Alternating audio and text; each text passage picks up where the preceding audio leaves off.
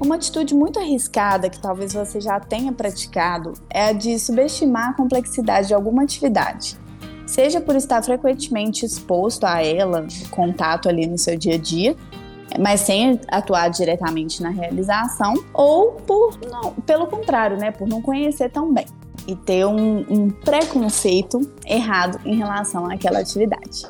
É como se você sentisse uma se sentisse uma pessoa super especializada, por exemplo, em medicina, após assistir incontáveis temporadas de House ou Grey's Anatomy. Até a hora em que te pedem para conduzir uma parada cardiorrespiratória ou para ajudar numa cirurgia semelhante à do episódio que você assistiu recentemente. Você acha que essa situação se replica quando falamos sobre empreender? Costuma subestimar a complexidade de alguns desafios e sente que poderia ter agido com mais cautela? Muitos empreendimentos não sobrevivem mais do que dois anos aqui no Brasil, e uma parte dessa culpa vem da negligência de pontos vitais que não são discutidos no ensino tradicional ou ainda porque parecem irrelevantes para o resultado final. Se você estiver empreendendo ou quer empreender mesmo sem ter um negócio, é interessante conhecer alguns erros mais comuns que são cometidos por desatenção. Ficou interessado em saber quais são esses erros? Então, continue conosco para mais uma dose de conhecimento com o Benquio Podcast. Benquio, aprenda fora da sala. Um podcast feito por estudantes para estudantes. Olá, meu nome é Rafaela Tagnoli. E eu sou Luísa Coimbra. E nós estamos indo para o nosso 24 episódio do BenQ, o terceiro da nossa sequência sobre empreendedorismo, com um convidado excelente. Isso mesmo, Rafa. Hoje nós contaremos com a presença do Lucas Veríssimo e eu gostaria de dar as boas-vindas ao nosso podcast. Lucas, seja muito bem-vindo e queria que você falasse um pouquinho sobre si para se apresentar para os nossos ouvintes e falar um pouquinho da sua área de atuação, projetos, por favor. Olá, gente, tudo bem? Aqui é Lucas Veríssimo, eu estou falando com a Rafa e com a Luísa, não é isso, pessoal? Isso, bem-vindo, Lucas. É um prazer estar aqui com vocês, obrigado pela paciência aí. É... Essa vida de tocar muita coisa, ela até já um, um, um meta-tema aqui, né, do empreendedorismo, que é conseguir coordenar as agendas para cuidar de tudo, né? É sempre um desafio, então obrigado aí. É, a gente está tentando marcar isso aí um tempo e é um prazer estar com vocês aqui.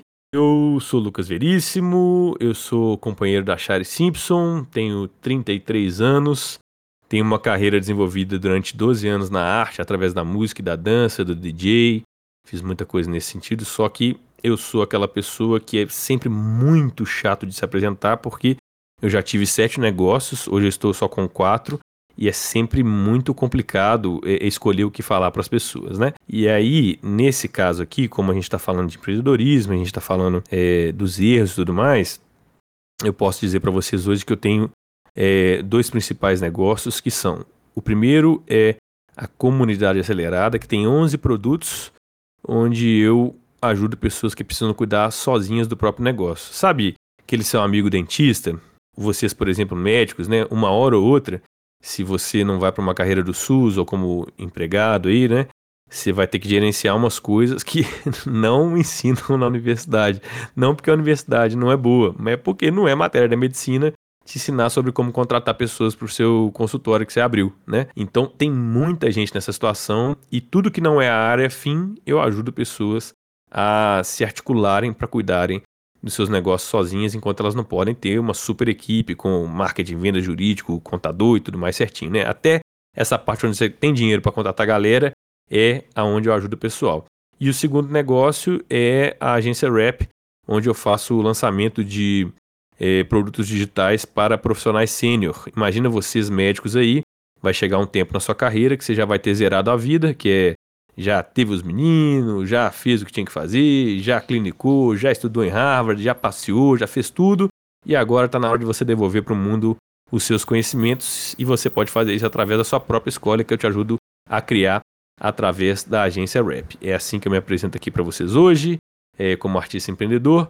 E só para tocar aqui, né, os outros dois negócios que eu tenho é o Mestre Sem Cerimônias, né, eu apresento eventos de uma forma séria e divertida, e tem uma empresa de treinamentos de comunicação interna. É, essa outra empresa é para o fato de muita gente tem a reunião do trimestre nas grandes empresas e essas pessoas costumam passar vergonha por não saber falar em público nem apresentar os resultados. Eu treino esse pessoal para isso.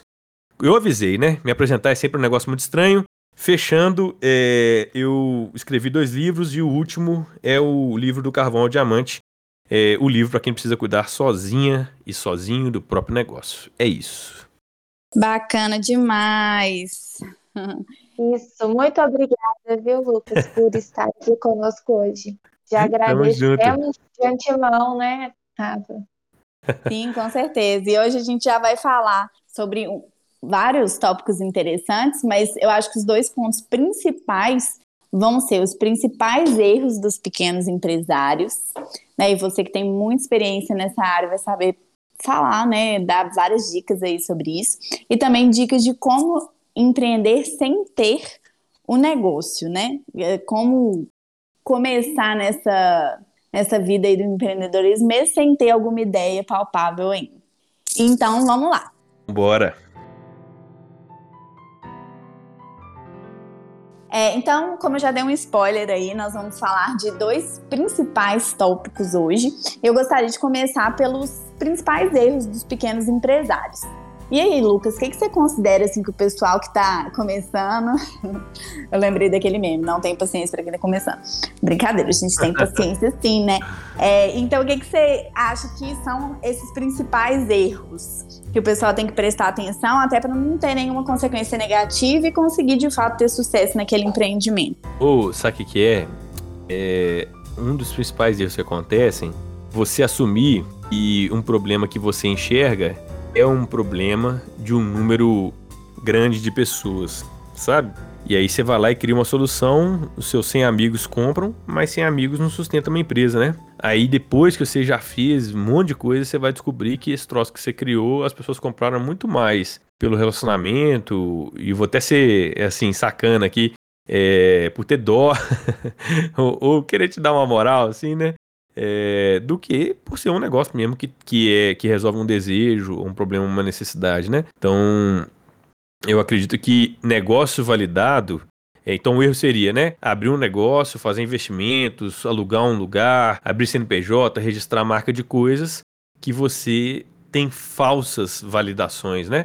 Isso você vai encontrar muito no ambiente da galera de startup. Quem está sério no ambiente de startup já está com isso mais evoluído no Brasil hoje, né? Que a galera tem investido em conseguir fazer é, validações reais. E aí eu fecho com uma frase, né? Esse primeiro erro aí, é, de um amigo meu chamado é, Mackenzie. Ele é um, um, dinossauro aí muito legal dentro do empreendedorismo digital no Brasil.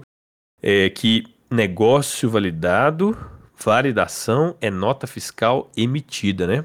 E aí a gente pode ir além que a nota fiscal é emitida para pessoas que nunca ouviram falar de você. O dia que você vender para alguém que nunca ouviu falar de você, que ela realmente foi atraída pelo negócio, pela coisa que você está fazendo, e aquilo realmente gerou um resultado interessante para ela, aí nós estamos falando de um negócio que está que tá realmente validado e funciona, sabe? Então, eu poderia falar que o primeiro erro, né, resumindo, é você ter uma falsa ideia do que você está fazendo é de fato algo que tenha demanda, né? É, um erro que eu vejo muito grande é você ter um troço que está no livro. Como é que é o nome, gente? Aquele Rápido e Devagar. É, eu esqueci o autor, mas é um livro meio famoso aí, que é sobre dois, dois modos de pensamento do cérebro, né? É, é bem neurocientífico esse. Uhum. É, é, tem a ver com psicologia e neurociência, né? Esse, esse livro. É, sistemas de decisão e tal. E aí eles falam lá sobre o conceito chamado falácia do planejamento, que é, é a nossa inabilidade né, de estimar prazo, custo e, e, e, e risco, né? E aí por que, eu estou falando isso? Por mais que você tenha feito um estudo muito legal do seu negócio, de viabilidade e tudo mais, é, a gente vem com Rock Balboa, né? E entende. É Rock Balboa? Não sei, mas é o Mike Tyson, não sei. Que todo planejamento cai no primeiro murro que você leva na cara, né? Então a falácia do planejamento diz que a gente não tem mesmo é, é, a manha de prestar atenção, assim, de, de, de realmente prever coisas, né? É, nos planejamentos e tudo mais.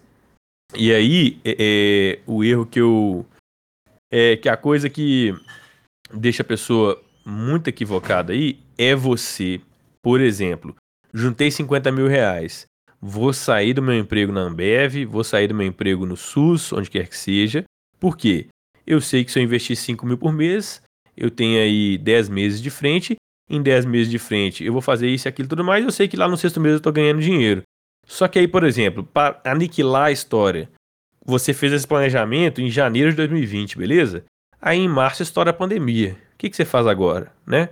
Então, um dos erros é você não entender que você precisa de uma fonte confiável de receita para investir no negócio até ele dar certo. Esse até pode ser dois meses, pode ser seis meses, pode ser 18, pode ser 25, pode ser cinco anos. Tem negócio que demora. É, tem várias histórias, inclusive, de startups investidas que até hoje tem operação de 5, 6 anos, ainda não deu lucro. Mas uma hora vai dar porque as projeções estão acompanhando, o negócio vai para frente. Então, resumindo, o segundo erro é você precisa ter uma fonte segura de receita para que você cuide de um negócio até ele começar a ficar autossustentável. Essa é uma coisa que eu gostaria é, de trazer aqui. Nossa, e são pontos muito que a gente tem que prestar bastante atenção mesmo, porque planejar é muito, é muito bom, né? Assim, a gente, igual você falou da falácia do planejamento, a gente tende realmente a achar que vai ser um, um sucesso, a, a, fazer mil e, uma, mil e um planos que talvez na prática não vão dar tão certo assim. A gente tem que ter esse pé no chão, ter essa questão financeira que você falou, né? Uma segurança para manter até que esse negócio deslanche sem precisar de algum backup, alguma coisa assim para escorar. Exatamente. Mas quanto à questão relacionada a engenharia humana, se a gente pode falar assim. Hum. Eu queria saber de você, Lucas, o que, que você acha interessante da pessoa que está entrando agora nessa, é, nesse caminho de empreendedorismo, que está querendo abrir um negócio, ou então empreender sem ter de fato um negócio. Uhum. É, quais são esses pontos que você acha importante serem destacados, assim, que a pessoa tem que se atentar? Questão psicológica mesmo, esse tipo de coisa? Bom, é, eu acredito que é o seguinte: primeiro, que, de onde eu tirei esse termo engenharia humana, né? Isso está no primeiro capítulo do livro Como Fazer Amigos Influenciar, Influenciar Pessoas, do Dale Carnegie. E ele traz um dado muito interessante lá, que eles fizeram um estudo com muitas pessoas, e depois que a pessoa está evoluída na carreira, é, as pessoas tendem a fazer um, um autoexame da carreira, né? E elas chegam à conclusão que 85% do dinheiro que vai para elas, né, dinheiro que vai no bolso, ele está relacionado às inteligências humanas, que ele chama de engenharia humana. Ou seja, 15% do sucesso financeiro das pessoas no mercado, pelo menos dos Estados Unidos, é devido, no caso de vocês, por exemplo, a as suas técnicas da, da área da medicina. 85 é como você olha para o paciente na hora que ele chega na sua no seu consultório, né? É como você está identificado, é como você lida com os superiores, é como você organiza. Por exemplo, é, será que os médicos todos sabem o nome dos porteiros e dos enfermeiros? Tem uns médicos que são imbecil, né? Que acha que é Deus. Tem uns médicos que são legal pra caramba, que entende que a cadeia não funciona só com eles, né? Então, esses camaradas que são gente boa, que entende de gente, essas pessoas tendem, no longo prazo, a ter uma receita financeira muito maior do que a galera que não entende de relações humanas, né? E não sou eu que estou falando, né? Isso está aí muito fundamentado é, é, dentro de várias pesquisas, e uma delas essa, essa é a referência desse livro que eu estou trazendo para vocês.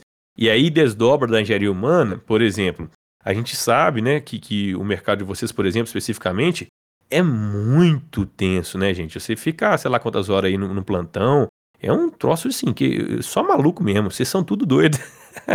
de estar nesse, nesse negócio, mas também sei que tem uma adrenalina, tem um negócio legal, tem uma, uma vocação, uhum. né? Tem um desejo de estar ali, de ser decisivo na vida das pessoas. Isso é um negócio bonito demais. E eu admiro muito, né? E quando a gente é, é, pensa que. Quando você tá, pensa, 36 horas de plantão, e aí estoura uma crise no hospital, acontece alguma coisa. É, nessa hora, o que vai definir se você vai evoluir na carreira ou não é sensivelmente o crédito emocional que você tem. Como que faz para conseguir crédito emocional? Você precisa estar tá fisiologicamente sustentável, coisa que nessa hora é meio difícil. Quem está sustentavelmente eh, funcionando, com 36 horas sem dormir, é, tem muita toxina no cérebro nessa hora, né? Se você tiver feito algumas, algumas é, é, cochilinhos ali e tudo mais, você dá um, dá um resetzinho de leve ali na, na, fisiologia, mas é tenso. Aí, pô, então esse sistema não está funcionando, o fisiológico não está funcionando. Onde que vai funcionar? Aí que entra. Como é que tá o psicólogo? Como é que tá a tratativa com os colegas? Como é que tá o treinamento prévio fora da crise para poder entender como apertar os botões certos automáticos na hora que vem uma crise, né? Tudo isso é gente, né? É, é, então, essas habilidades, cara, é, tem um monte de gente. Eu, eu, tenho muitos médicos, eu tenho, eu tenho, muitos médicos amigos, tá? Muitos amigos médicos, então a gente conversa muito e tal.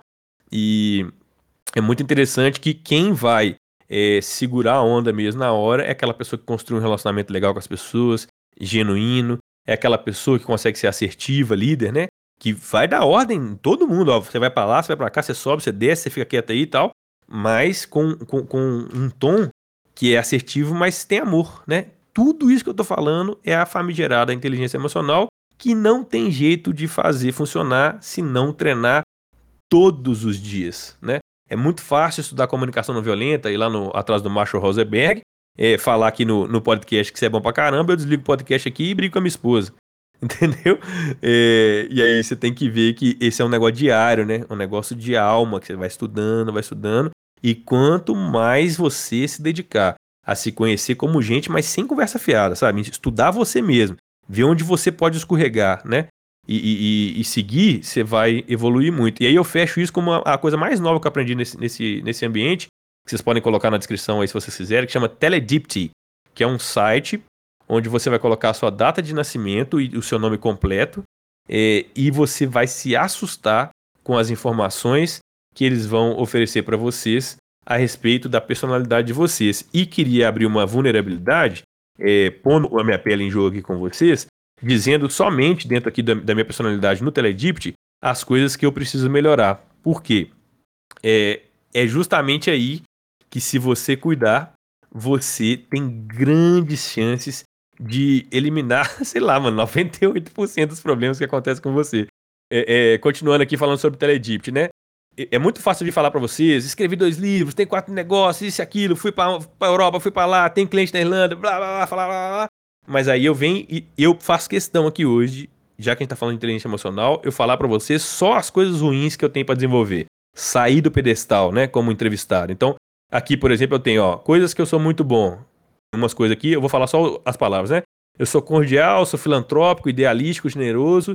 Eu sou um people pleaser, né? Eu, eu sei fazer as pessoas felizes, deixá-las legais. Sou um gênio emocional. Onde eu exagero? Eu sou super confiante. Às vezes eu, eu, eu assumo uma coisa que eu não dou conta. É, é, isso já aconteceu milhões de vezes comigo. Eu sou líder, né? E às vezes eu não tenho paciência para ser liderado. É, eu sou muito independente, sou totalmente workaholic. É, gosto de controlar tudo, sou sério. Eu, eu, tenho muitos esforços dispersos. Eu sou perigosamente otimista.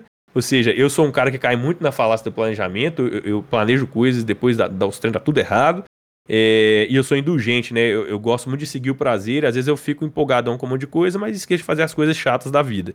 Isso falei rápido. Agora, o que, que eu preciso trabalhar? Eu nunca falaria isso como artista, mas é verdade, eu tenho medo de mudar. Aqui, ó, tenho dificuldade de me adaptar, crescer com os erros e deixar o passado passar. Eu retenho as pessoas e situações além da data de validade. Eu fico. Eu demoro a fazer as coisas, né? Aqui, ó, eu sou preocupador, eu perco oportunidades devido a medos e inseguranças. Frequentemente eu me freio. Quem me conhece, gente, nunca falarei isso da minha marca, porque a marca que eu mostro é uma marca destemida, corajosa, criativa, e de fato eu sou isso tudo. Mas aqui é justamente onde isso não é revelado para as pessoas e é onde eu posso cair.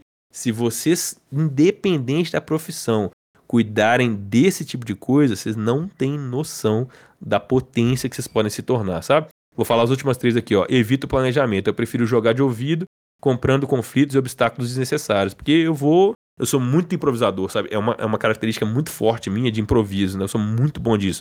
Mas aí, às vezes, eu, eu tenho que fazer umas coisas que não precisava se eu tivesse fazer um planejamento mínimo, assim, né? Eu não sou tático. Eu não tenho habilidade para comunicar pensamentos diplomaticamente, é, levando em considera consideração as emoções das outras pessoas. Eu sou muito ousado e forte, que é uma característica que em, em alguns contextos é muito boa, Mas na maioria dos contextos ela não é boa. Eu chego de sola na geral, aquela porradão, sabe? E não funciona muito. Eu sou muito veloz, muito inteligente, por isso sou impaciente. Não posso, eu não consigo suportar, é, suportar progresso lento das coisas, estagnação.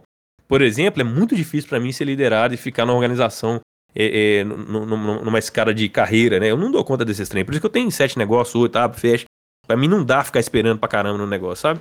Enfim, falei só coisa ruim para vocês aqui. E se vocês buscarem essas coisas aqui de vocês lá no Teledipt, onde quer que seja, e dar uma olhada para isso, assumir, né? É, é, entender que isso tá dentro de você, gente do céu, vocês não têm noção. Isso muda a vida de qualquer ser humano, deixa a gente muito mais forte, sabe? De verdade, você tá falando umas coisas muito interessantes. Eu que, por exemplo, me arrisco um pouquinho nesse mundo do empreendedorismo aí, eu tô super associando a várias questões pessoais minhas, da minha empresa também, que ainda não é uma empresa uhum. Oficial, mas a gente está caminhando para isso. E eu acho muito importante, né, pensar sobre essas questões que você está falando, dos nossos pontos, né, e dos pontos das pessoas que trabalham com a gente, e como que isso vai ajudar ou atrapalhar é, no nosso negócio. Mas é isso, eu estou achando muito precioso os comentários. E aí, queria pedir para você dizer se é realmente possível empreender sem ter um negócio, né? Eu até citei assim, ah, eu que me arrisco aí no empreendedorismo com a minha empresa, entre aspas, que ainda não é uma empresa. Então tem como a gente fazer isso, né? Você consegue exemplificar para a gente também alguns casos dessas situações? Oh, com certeza. Ó, tem várias definições de empreendedorismo e uma que eu gosto muito é uma que eu li eu, eu, sou cheio dessas coisas na minha vida. Vocês ainda tem aquele black book lá da, da medicina? Vocês sabem o que é esse trem? É um troço aí que o pessoal, só os alunos que têm acesso e que juntam os trem diferentes. Não sei se tem esse negócio aí. Tem Black Book. Então, é tem vários legal books, esse né? negócio né? porque é tipo uma cultura marginal, né? É, é contra a cultura. É uns trem que não tá aí à toa, assim, né? Por que, que eu tô citando isso? Porque eu tenho na minha trajetória é, de evolução de estudos de qualquer área, eu tenho um negócio meio maluco que é, é, pegar informações de lugares inusitados, assim, sabe? E a melhor definição de empreendedorismo que eu peguei foi de um livro despretensioso, que é um compilado da Globo, da editora Globo, sobre. Como se fosse aquela antiga Barça, assim, sabe? Aquelas enciclopédias, só falando de empreendedorismo. Eu nem sei como que eu tenho esse livro. Ele foi parar na casa, acho que da, da, da mãe da minha namorada, enfim, um monte de coisa assim. Tá lá. Aí eu bati o olho lá e vi essa, essa, essa definição que era: empreendedorismo é tomar risco em busca de lucro. Só isso. Aí eu, como vem de uma, de, de uma educação, de uma experiência de vida, onde eu vi que muitas coisas técnicas são superadas através do relacionamento, muita gente tem capacidade de entregar uma coisa muito superior a alguém que às vezes sabe mais do que ela, mas como a pessoa fez com um carinho extremo, ela tem um resultado superior a quem sabia mais que ela. Então, a minha definição, definição de empreendedorismo está no meu livro é tomar risco em busca de lucro com amor isso não é conversa fiada, porque amor é, é muito profundo. Amor é você olhar para as pessoas de verdade, olhar para você e falar assim, mano, peraí, que, que, como é que, que eu vou fazer agora, nesse segundo, né? Eu vou descansar um pouquinho ou eu vou lá salvar o plantão do meu brother? Porque ele estava com febre. E aí? Sabe essas decisões que a gente tem que tomar? Esse tipo de decisão, você toma 30, 40 no dia. Eu vou preservar o outro, vou preservar eu, vou fazer como é que é. a gente vai jogando com isso, né? E aí, eh, se você pensar que tomar lucro em busca de risco, eh, eh, tomar risco em busca de lucro com amor é uma definição possível de empreendedorismo, você pode empreender em qualquer situação. Por exemplo, se você pensar no Pierre Bourdieu, ele fala de capital de outras formas, né? No Marx não, tá? Capital é como se fosse Imagina assim, você tem energia potencial gravitacional lá da represa, ela roda a turbina e vira energia elétrica, né? Mecânica ali, os troços, tal, beleza. Pense em capital como isso, coisas que são boas para você, coisas que têm valor para você. Pode ser tempo, pode ser dinheiro, pode ser afeto, pode ser carinho, pode ser conhecimento, pode ser informação, né?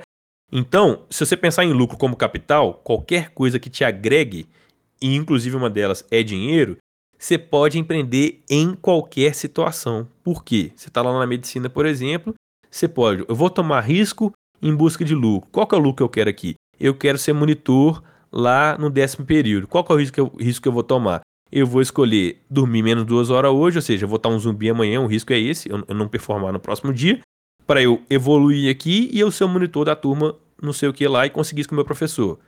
Isso é empreender, cara. Vocês estão empreendendo há muito tempo. Vocês tomaram a decisão na medicina de fazer isso, porque passar num curso de medicina no Brasil uhum. pode ser entendido como empreendimento. E vocês tomaram um risco que a maioria das pessoas não estiveram dispostas a tomar. Porque é uma carreira mais, é, é mais tenso, né? É, então, pensando nisso, por exemplo, eu não sei qual a empresa que você vai fazer aí, né? mas você vai ter que. Vamos supor que a gente estivesse num ambiente onde a gente pudesse sair, né? E aí a galera todo fim de semana vai fazer um negocinho ali. O seu risco é perder relações. Você só vai sair uma vez por mês, mas outras três você tá botando grana, tomando um risco, né? Que pode dar errado, não pode dar nada, né? Para ter o lucro que é aquele objetivo que você queria é, é, é, é fazer, né? Outro, aqui falando no empreendedorismo uhum. mais, mais prático assim mesmo, né?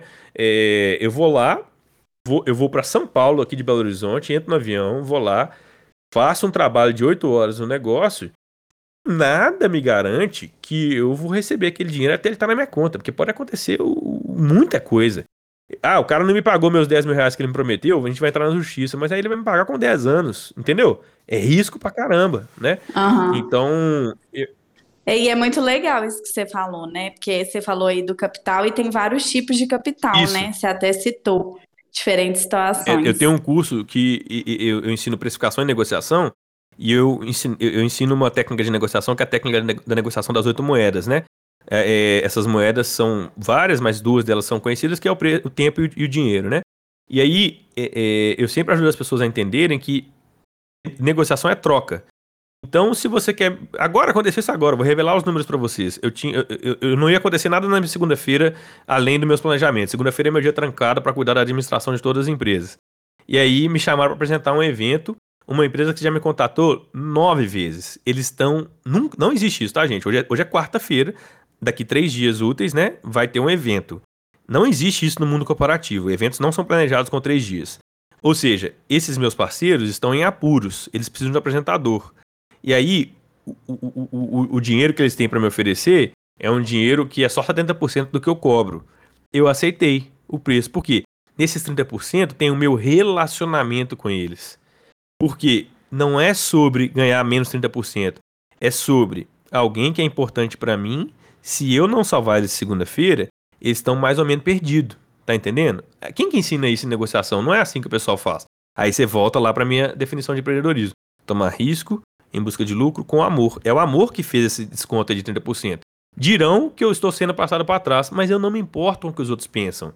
Eu sei que eu vou dormir no meu travesseiro, muito feliz e satisfeito de ter recebido uma grana que eu nem estava esperando na próxima segunda-feira, e que se eles tinham dinheiro para me pagar e não pagaram, isso não é problema meu. Eu estou satisfeito, feliz, contente com a negociação que eu cheguei. Se ele está mentindo, se ele está agindo de má fé, não me compete. Eu tenho a responsabilidade de dizer o que, que eu posso aceitar, aceitar ou não, sabe? E nessa toada, eu estou fazendo negócios há muitos anos, eu tenho quase todo mundo que compra de mim vira meu amigo, e eu estou passando por esse tempo meu na Terra de uma forma que para mim é muito valorosa, sabe? É mais ou menos. Dirão que eu sou romântico, mas olha, eu vou pedir licença aqui para mandar um grande foda-se, porque quem paga meus boletos sou eu. e eu gosto de viver assim, e acho que tem muita gente que gostaria de fazer isso, mas se prende no, no livro, se prende no professor mais retógrado e, e, e, e, não, não dá conta de levar em conta essas coisas que eu tô falando numa negociação, por exemplo, porque vai achar que é errado. Quando seu coração tá te falando que você poderia fazer isso sem nenhum problema, você que é dono do seu negócio, né? Então é mais ou menos isso aí que eu tenho para acrescentar em relação a esse tema. Muito bacana, Lucas. E assim, aproveitando tudo isso que você falou, é, você tem algumas dicas mais diretas sobre como empreender sem realmente ter um negócio? Ó, oh, é... esse é o primeiro passo mesmo que eu ensino para as pessoas, né? Que, que quando a pessoa quer criar um negócio, eu sempre falo com ela: olha, primeira coisa, não sai do que você está fazendo, calma aí, né? E vamos fazer o que a gente chama de negócios, atividades plataforma. O que, que é isso, né? Na minha história, por exemplo, eu era servidor público da Prefeitura de Belo Horizonte. Era a minha plataforma. Qual era o meu desejo? ser bailarino profissional. Então eu usei de 2006 a 2010 a prefeitura como negócio plataforma, ou seja, independente da receita que eu, que eu, que eu ganhasse com a dança, as minhas contas estavam pagas com a prefeitura. É um pouco sofrido porque eu trabalhava quase 16 horas, 18, 16 a 18 horas por dia. Para vocês na medicina aí, acho que é fichinha. Tá tudo bem, vocês já estão acostumados com essa loucura aí. Aí, essa transição levou quatro anos, né? Aí eu saí da prefeitura quando eu já recebia na dança o dobro que eu ganhava na prefeitura. Contei essa história para dizer o quê? É, eu fui ter CNPJ, isso aí que eu tô contando para vocês, né? 2006 a 2010. Eu fui ter CNPJ em 2013, outubro de 2013, né? É, quando abriu essa, essa figura do microempreendedor individual, né, e tal. Hoje eu sou ME, enfim. Aí, é, eu acho assim, quem tá antenado consegue fazer coisas, gerar valor e ajudar as pessoas, né? Vamos supor, você é uma pessoa que gosta de pesquisar é, algumas coisas que às vezes as pessoas não têm tempo, não têm, não têm vontade, enfim. É, tem casos clássicos que é questão de demanda, né? É, você pode vender água nas ruas de Londres e ganhar dinheiro. Mas na rua, se a pessoa andar 10 passos, ela compra uma água ali num, num determinado lugar perto.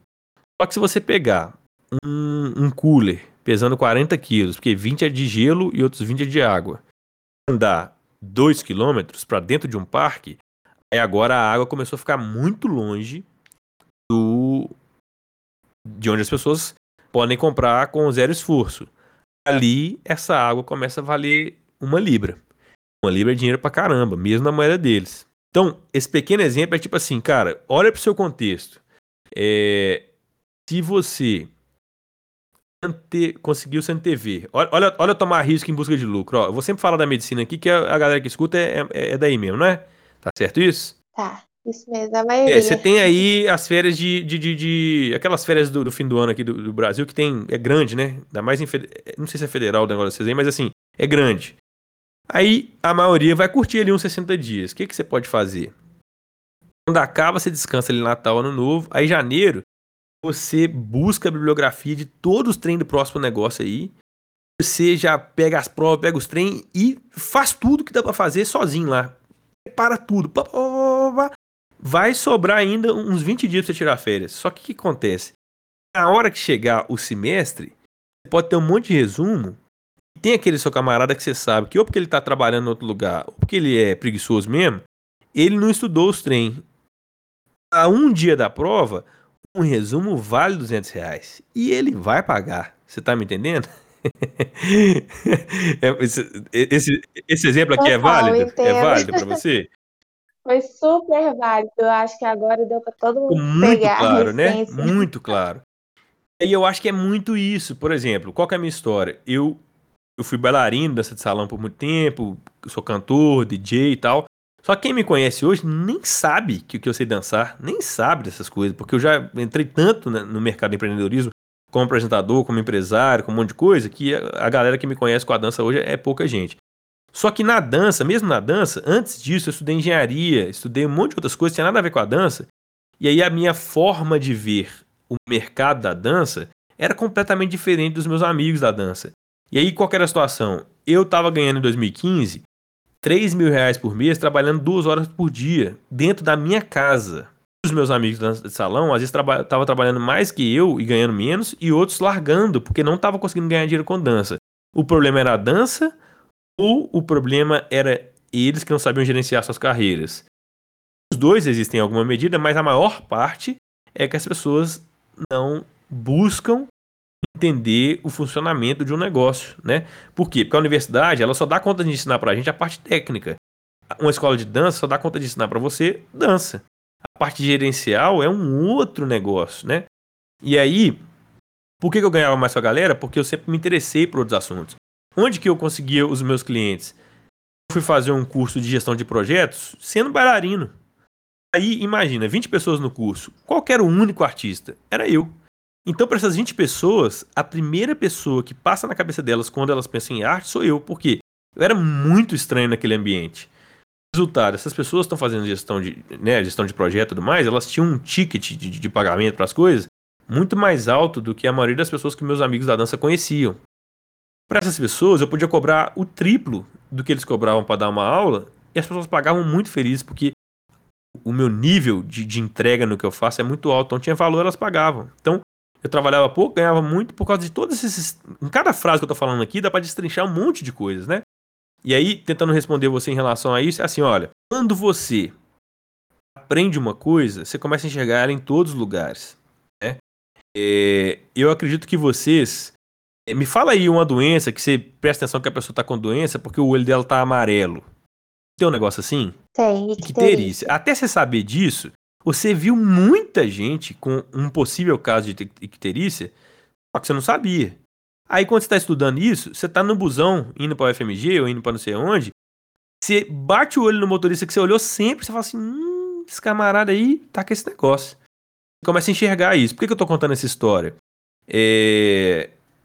Quando você começar a olhar oportunidades de ajudar as pessoas e em troca ganhar algum dinheiro, olha a ordem que eu tô falando, hein? Muito importante. Desculpa soar tão professoral assim, tá, gente? Mas é que eu dou muita aula, às vezes eu fico. Não quero infantilizar ninguém, não, tá? Mas olha essa ordem. Ajudar as pessoas e, porventura, ganhar um dinheiro em decorrência de. O pessoal inverte isso, aí é muito, dá muito problema, né? Quer ganhar dinheiro, depois descobre, descobre um trem. Primeiro, você tem que entender coisa real para ajudar. Aí o dinheiro vem. Quando você fica prestando atenção nessas coisas, cara, você, você não tem noção. Vai aparecer oportunidade qualquer lugar que você imaginar. É uma coisa de doido, assim, sabe?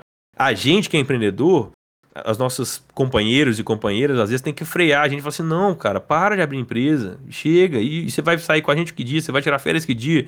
Porque vira um negócio também que é muito excitante. Tipo, vocês também.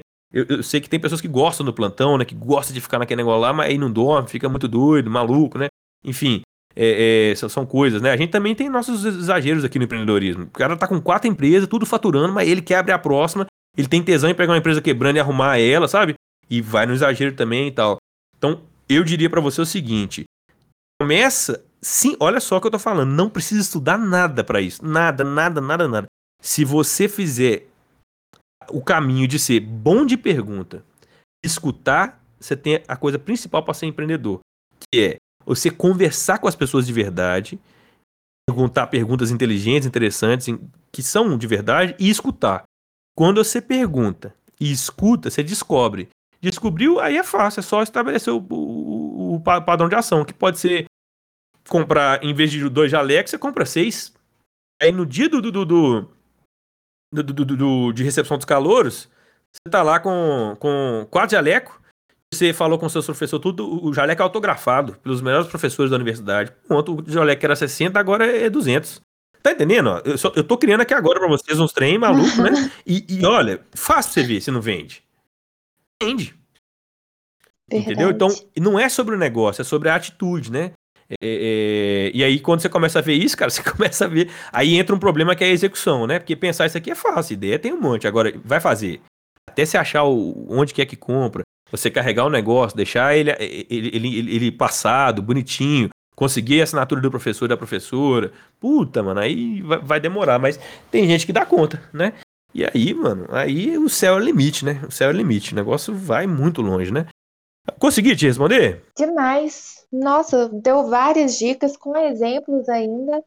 E a gente pode, inclusive, pensar assim, olha a importância que tem, né, essa questão da gente, da gente com o outro no social, igual você começou falando lá no início da nossa conversa, né, sobre os, a engenharia humana, e tudo permeia isso, né, essas relações entre as pessoas, porque, como você falou, a primeira coisa que a gente tem que que entender e focar é fazer a diferença na vida das outras pessoas, e aí, consequentemente, a gente consegue o, o sucesso né, nessa carreira empreendedora.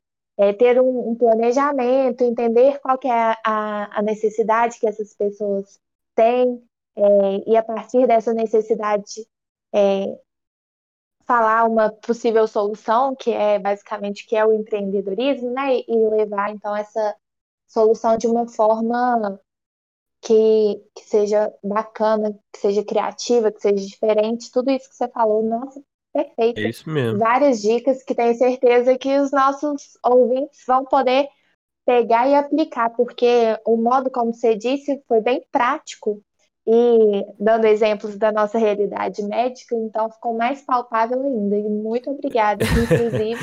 É, isso é uma coisa que eu recomendo para todo mundo. Dicas. Eu só consigo falar assim como você porque eu tenho repertório, né?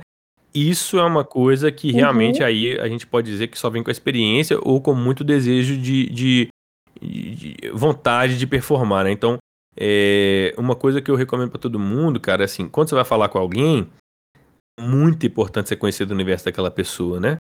Inclusive, eu tenho um dos meus amigos que está fazendo doutorado na Holanda e o trabalho dele é ajudar vocês na medicina é, a entenderem o contexto dos, dos, dos, pacientes, porque muitos problemas que a gente vê é, é, na parte de tratamento é que o, o, paciente simplesmente não entende qual é o tratamento, que ele, como que ele faz o tratamento. Ele tem um remédio, ele, ele teve acesso a vocês, ele vai para casa, aí ele vai lá e não, não toma o remédio direito. Você sabe que esse problema existe, né? Como que resolve isso, né? Aí ele tá lá no doutorado dele tentando resolver esse troço aí. Por quê? Porque às vezes o, a pessoa não teve tempo, às vezes não é culpa dela, que você tem que fazer um, atendimento em 15 minutos, nós estamos falando aqui tem 5 horas, né? Então deu pra gente conectar, né? Como é que você conecta com a pessoa uhum. que tá doente em 15 minutos, olha dentro, escuta o coração dela em, nas duas vias, né? A fisiológica e a metafórica, conecta com ela emocionalmente, dá o resultado para ela, fala que tem que ser feito. É difícil mesmo, eu sei disso, tá, gente? Não tô sendo romântico aqui, não. Mas, uhum. às vezes, mesmo com o tempo, você não tem como garantir que a pessoa vai conseguir. Você tem que ser um, um médico professor, né? O que eu tô fazendo aqui é isso. Eu entrei dentro do seu contexto. Olha o que eu tô falando com você. Isso que eu tô falando aqui, tem médico que não sabe. Uhum. Não se uhum. ligou para isso que eu tô falando aqui. Porque eu pesquisei para falar com vocês aqui, entendeu? Então, uma coisa que eu falo muito assim, cara, outra coisa que você vai ser muito bom como empreendedor é ser uma pessoa que entende de gente no modo geral, assim, sabe? É, assiste aí seus Big Brother mesmo. Muita gente fala mal do Big Brother, mas ele tá, não sei. Se você for dominado pelo Big Brother, é ruim mesmo. Agora, se você dá conta de olhar para aquilo ali como um, um, um, como uma espécie de é, amostra social do Brasil, é outra conversa, é, é, outra coisa. Isso aí é outro nível, é. entendeu? Você vai entendendo as coisas. E é aquele negócio, né? De tipo assim, mostrar o interesse, se mostrar interessado para se, pra se vender interessante. É isso aí, é isso mesmo. Quem é interessante é, na verdade, quem é interessado, né? É isso mesmo. É, primeiro você se mostra interessado, porque aí a pessoa te vê como interessante, e aí é, você vende a sua ideia, o seu produto, o que seja, é, para essa pessoa, porque todo mundo quer ser ouvido, né? Foi uma coisa que, inclusive, você disse no início da nossa conversa, que a gente tem que ouvir o que, que a pessoa tem a dizer, e aí a partir disso a gente capta a necessidade dela, mostra que está tá interessado nessa necessidade e, e depois lança sua ideia, né? Seu empreendimento. Isso. E, e é basicamente isso. E aí, eu queria emendar com uma outra e última pergunta, que é sobre, que você inclusive já falou muitas coisas, mas é sobre a sua as sua, suas dicas pessoais do que você usa, é, você, Lucas, como artista, como empreendedor de várias empresas que você já, já nos contou. É, se você puder falar. Não, é, é, uma coisa, pessoal, né? Quando, inclusive, eu queria dar parabéns aqui para vocês, que eu já fui convidado para várias oportunidades como essas. E vocês no primeiro momento foram interpretados por mim como burocrático, mas depois eu vi, na verdade, que era uma, uma excelente preparação do, do, do, do, do episódio, sabe? Foi uma coisa muito estruturada. Então, queria dar parabéns para vocês aí, que eu também sou profissional da comunicação, né? Então, é bem legal isso aqui, né? E aí, é, é como eu tô trabalhando muito com essa coisa de ajudar empreendedores e tal, né? Se você der um Google aí, cara, né, dica para não quebrar o um negócio, tem 230 textos, né, tal. E aí eu, eu, eu escolhi trocar uma ideia com você sobre coisas que não tá fácil por aí. Não é. Eu duvido você achar uma, uma, uma, entrevista que a pessoa fala só as coisas que ela não tá indo bem, igual eu falei aqui no início, entendeu? Que ela é ruim. é isso. Isso você não vai ouvir em qualquer lugar. É por isso que eu quis trazer. E pensando nisso, né, eu queria só trazer dois pontos aqui, que é o seguinte. Para você conseguir desembolar aí nas suas paradas, é importante você pensar em duas coisas: é engenharia humana que é qualquer coisa que vai ajudar você a se relacionar melhor com as pessoas e com você mesmo. Assim mesmo. Aí serve comunicação não violenta, serve psicoterapia, serve cuidar da sua saúde, comer bem, dormir bem, todas essas coisas aí para cuidar da sua parada aí. E a outra parte é empresariamento, que é um termo que eu tirei do livro chamado Segredos de Luísa, do Fernando Dolabella, que fala que entre 5 e 15% dos lucros de uma empresa, dos resultados financeiros, vem daquela coisa que ela faz. Por exemplo, uma indústria de carro, né? A coisa que dá o dinheiro ali mesmo, 5 a 15%, são as tecnologias inerentes à direção, à transmissão, a coisa bem técnica de mecatrônica e tal. Agora, 85 a 95% é empresariamento, que aí vem recursos humanos, posicionamento de marca, branding, é, social media, é, a contabilidade, o jurídico, o financeiro, os investidores, todas essas coisas que não são dirigir gente dentro de um carro, design do carro especificamente, né? É chamado empresariamento. E aí eu queria trazer para você, né? Não importa o que você faça, nessa área de empresariamento, eu queria trazer três coisas que eu, que eu faço hoje. Uma delas chama marketing de indicação. Procura aí um camarada na internet chamado Rodrigo Noll, N-O-L-L, Rodrigo Noll, marketing de indicação. É, as pessoas que compraram de você estão satisfeitas, elas são uma grande fonte de novas receitas para você. Se você, às vezes, simplesmente pedir para elas te indicarem, você já pode ter um aumento de faturamento só porque você mandou um e-mail, ligou, mandou uma mensagem. Ô, velho, me indica, você tá feliz? Primeira coisa é isso. Você perguntou, você tá satisfeito? Pô, me indica alguém aí para poder ficar feliz igual você também, né? Então, marketing de indicação. Tem várias mecânicas, são 13 mecânicas, pode ter prêmio, pode ter é, pontos, né? É, tem várias coisas aí. Mas dá uma estudada nisso. Marketing de indicação. Como que eu posso colocar marketing de indicação dentro do meu negócio? Isso é uma das coisas que você pode fazer. Uh, a segunda, cuide da sua user experience nas vendas. O que, que é isso? É, atrair cliente, gente, é caro pra caramba. E aí muita gente atrai a primeira venda e larga o cliente para lá. Não olha para ele, não cuida dele, não faz nada, né? E aí, uma das coisas que você pode fazer é cuidar mesmo, como se fosse pegar na mão de cada cliente. Mesmo que você fique assim, nova, gastar tempo demais, faz o trem direito. Faz legal, assim, sabe? Faz bacana, entrega muito, assim. Por quê?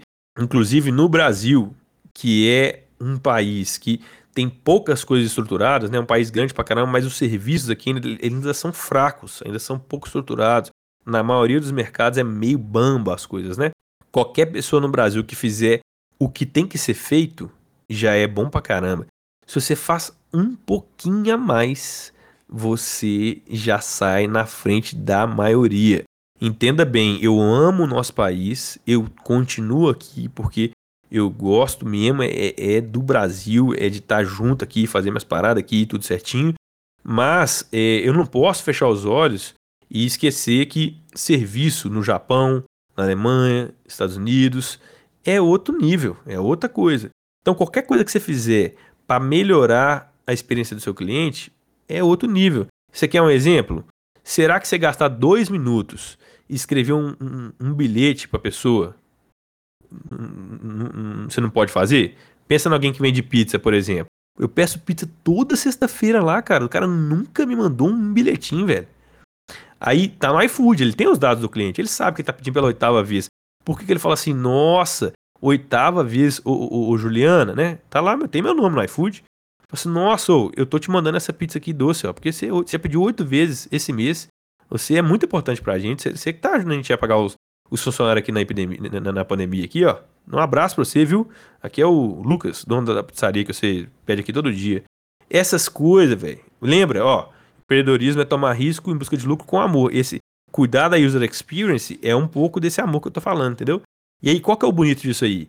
Quanto mais você fizer isso, velho, você vai ver que é perigoso você nem precisar de, de setor de vendas na sua empresa, porque quando isso é feito com consistência, você transforma os clientes em fã. Quando você tem cliente fã, você tá doido. Nossa senhora. Aí é Apple, é nível Apple, tá entendendo? É essas coisas que a gente tá conversando, né? Então, cuide da sua user experience. Depois que o cliente comprou, você tem que cuidar dele. O trabalho não termina na venda. O trabalho de verdade é depois, é no pós-venda, né? Vender é legal pra caramba. Agora, vender e encantar, ser foda, nossa, isso aí que é o, é o negócio, né? E o terceiro, a, entenda que você tem que ser criador de conteúdo. Olha o que nós estamos fazendo aqui agora, ó, criando conteúdo. Para mim, o que, que é bom estar tá aqui? Eu tô falando pela duzentésima, octagésima, quinta vez do mesmo tema. E é diferente. Porque eu treino todo dia. Eu, eu sou uma pessoa que se você apertar play, sai palestra sem estudar. Porque já tem muito tempo que eu tô fazendo. E vai, vai, vai, vai, vai. Eu não sei nem como é que vocês me acharam. Por que, que vocês me acharam? Porque eu crio conteúdo. Eu fiz um monte de coisa, de palestra nos lugares. Ah, quem que é o cara aí para falar desse negócio? Chama o Lucas. Então, tem livro pronto. Então, cria conteúdo. Não importa. Você vende trator, cria conteúdo.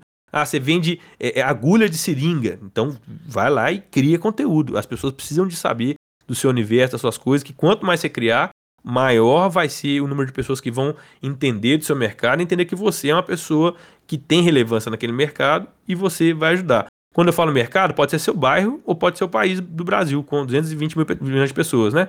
Não importa. Mercado é o lugar que você tem alcance, né? Pode ser um bairro, uma cidade, não importa. Mas você tem que ter relevância ali. E um jeito de fazer isso é ter extrema cuidado com seus clientes, né? É, que é a dica 2 que eu falei do User Experience. E o segundo, que é criar conteúdo. Pode ser live, pode ser story, mas desde que você crie. Todo dia um pouquinho, vai fazendo, vai fazendo. Isso aí, cara, em longo prazo, que é o jogo certo da vida, né? O jogo certo da vida é longo prazo. Não é amanhã, não. É longo prazo. Dois anos, dez anos, vai, vai aí, né? E aí as coisas começam a florescer com muita tranquilidade. É isso aí, só o começo. Nossa, Lucas. Excelentes dicas, essas, esses três pontos, e começando a assim, falar desse marketing de indicação, é muito real isso. É aquele famoso boca a é, boca, é, que hoje não tá só no boca a boca, né? A gente manda. WhatsApp é, é WhatsApp, né? WhatsApp, manda o perfil do Instagram, mas é assim, é basicamente o boca a boca é o que realmente funciona. É, você tem dado muitos exemplos da área médica e a gente faz isso mesmo, a gente procura saber, ah, esse médico é bom, porque às vezes tem um lindo Instagram, um lindo perfil, mas a gente fica sabendo que ele não é tão bom, a gente acaba nem, que nem vai. Ou seja, a indicação ela é mais é, tem mais impacto do que uma simples é, forma bonita ali, aquela imagem, né? Indicação, como você colocou como primeiro lugar, eu acho que realmente é um dos principais pontos dessa questão de negócio. E essa questão do cuidado com o cliente que você falou, né? Deu o exemplo da pizza, eu acho isso muito bacana e que realmente falta. Porque quando a gente pede, por exemplo, um sanduíche vem na embalagem um bom apetite, Luísa. Oh. Aí você já quer o quê? Fazer um story, você marca ali a hamburgueria, já fica toda feliz, você fala, nossa, colocou o meu nome, sabe? Colocou ali um coração. Você acha lindo, maravilhoso, emociona. É isso, cara. Eu sou emocionada desse é jeito. É isso. Então, aí você faz a coisa assim, de graça para a pessoa, você já está fazendo o marketing da pessoa, entendeu? Da, daquela hamburgueria. Eu fiz isso esses dias. É isso, cara. Gente, às vezes até nas coisas mais simples, assim, por exemplo, outro dia eu recebi um iFood e o entregador do iFood, eu achei super fofo, inclusive, tinha colocado um bilhetinho, tipo assim. É... Ah, com uma frase fofa, que agora eu não lembro exatamente como que era. Mas era muito bonitinho e falando assim, avalie seu entregador, não sei o quê. Aí, além de eu ter avaliado, eu ainda dei uma gorjeta e eu postei nos meus stories. Eu falei, gente, avaliem os entregadores, porque eu sempre avalio é, bem, positivamente. Geralmente eu dou gorjeta, mas assim, para esse cara já foi aquele negócio assim, vou dar, sei lá, 10 reais de gorjeta aqui. E ainda postei nos stories, assim, né? No caso, não, ele não tem uma marca. Então eu não estava divulgando ele especificamente, mas eu acho que eu divulguei o sentimento que ele queria, que era assim, das pessoas avaliarem mais os entregadores. Isso é muito legal, né? olha, né? Uma situação super. Que você falou agora. Que a gente nunca imaginaria teve um empreendedorismo, né? Então, deixa eu só uhum. comentar esse negócio, porque aconteceu comigo esses dias. A pizzaria que trouxe aqui e tal, e aí o cara, ele tinha um sorrisão animadaço. Ele me deu uma balinha, exatamente como você tá falando, né? E aí, a gente não sabe os dados dele, mas ele tem os dados dele. Você acabou de falar que deu desejo em você de investir 10 conto nele por causa dessa atitude. Vamos pegar ele e um outro entregador e comparar qual o resultado de um e de outro nas gorjetas. O que não faz isso e o que faz isso. Esse cara pode estar tá tendo um faturamento infinitamente maior do que todos os amigos dele porque ele pegou o tempo dele, a inteligência dele, o carisma dele e executou esse planejamento. E pelo que ele fala, pelo jeito que ele, ele se comportou, ele faz isso com todo mundo. Entendeu, velho? É outro nível. Ele deve estar tá ganhando muito mais dinheiro que a galera. É muito. Com certeza. Né? 10 reais é mais que a, a é mais que, a, que entrega. Empreender, de... É, empreender, tipo assim, parece uma coisa tão complexa. E não é tanto assim é simplesmente você ter uma visão diferente, né? Não, não é simplesmente, porque isso não é simples, mas é uma coisa assim que não está fora do alcance de, das pessoas, né? Basta ela olhar com um olhar mais sensível às necessidades, ao que está ali, que ela consegue se sobressair realmente. Geralmente a resposta está nesse amor e no carinho. Se vocês já abriram algum iPhone, se você ver a caixa do iPhone, pode, pode falar o que for, cara, mas a caixa do iPhone, na hora que você abre ela, nossa, cara, que isso, olha isso aqui, mano. Os caras que desenvolveram isso, eles querem que você sinta isso, que o troço foi feito com um nível de qualidade tão foda. Na hora que você abre, é legal abrir a caixa do negócio, velho, sacou? Isso, para mim, tem um jeito de interpretar que é carinho, amor, cuidado, zelo, sabe? Negócio legal, assim, sabe? Né? Então, olha aí, nós estamos falando de Apple, né? É outro nível. Alguém ia falar alguma coisa aí que, desculpa, eu cortei. Não, é, eu já tinha concluído. E, assim, você terminou concluindo assim, maravilhosamente bem com essa fala de carinho, de cuidado, que resume muito bem o que a gente discutiu hoje, né? Foi uma conversa longa, mas que com muito conteúdo. E já vamos caminhando para a conclusão. Bom, pessoal, eu acho que mais uma vez a gente teve uma discussão muito rica. Eu adorei as dicas, vou com certeza aplicar várias delas. Fiquei pensando assim, tentando aplicar, né, aí para minha vida, para o meu dia a dia mesmo. E, nossa, principalmente a Lu já falou, acabou de comentar sobre isso, mas eu também queria falar porque eu amei muito essa questão que o Lucas falou sobre colocar o sentimento, né, colocar o coração. Eu acho que isso é o que mais importa. A gente fazer o que a gente gosta e que a gente acredita que realmente é, tá trazendo ali um, um diferencial, o que a gente acredita, né, na verdade. E ao mesmo tempo, além de estar tá empreendendo e fazendo o que você quer, você também está contribuindo de alguma forma para outras pessoas, para a sociedade, enfim. É, e foi a parte que eu mais gostei, mas tiveram várias coisas legais na nossa discussão.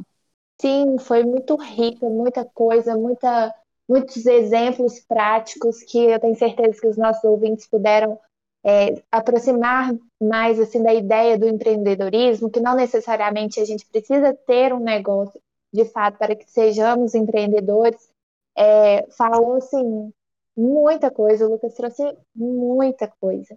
Que às vezes a gente sabe, mas não, quando ele foi falando, assim, pelo menos para mim, foi, foi, abrindo várias é, abinhas, assim, várias ideias vão surgindo, a gente vai entendendo as coisas de maneiras diferentes, mais ricas. E eu tenho só a agradecer a gente do bem, que eu tenho só a agradecer a participação sua, Lucas. Com certeza. Aprimorado é, tanto esse nosso bloco sobre empreendedorismo, que tenho certeza que foi muito proveitoso para os nossos ouvintes, tanto quanto foi para mim e para a Rafa. E queria te dar um espaço para você dar indicações, além das, das várias referências que você já trouxe. Se tiver mais alguma coisa, se você quiser dar suas redes sociais, seu contato profissional, fique à vontade. Muito, muito obrigada mesmo. Obrigada, Lucas. Oi, gente, eu que agradeço aí. É sempre eu acho que é uma missão de vida para mim fazer esse tipo de coisa, sabe? Sempre que me convidam, eu vou, porque eu acho que é uma responsabilidade, sabe? Ainda mais galera de universidade, não importa qual seja, porque é, eu acho que a ciência é um negócio é, assim estrutural, né? Fundamento, né? É de fundação da sociedade e eu não sei se agora, né? Até um momento bom para revelar isso, né? Eu estudei 12 períodos na minha vida e não colei grau em nada. Por quê? Porque não tinha no mundo, até o momento em que eu fui fazer minhas coisas, né? Alguém que pudesse me dizer, oh, mano, você sabia que nem sempre é necessário a universidade? É um caminho possível, mas não é o único, não. Então, eu estudei em muitas universidades e eu saí de todas porque eu entro na universidade, faço conexões. Tudo que eu falei para vocês, eu sou isso, né?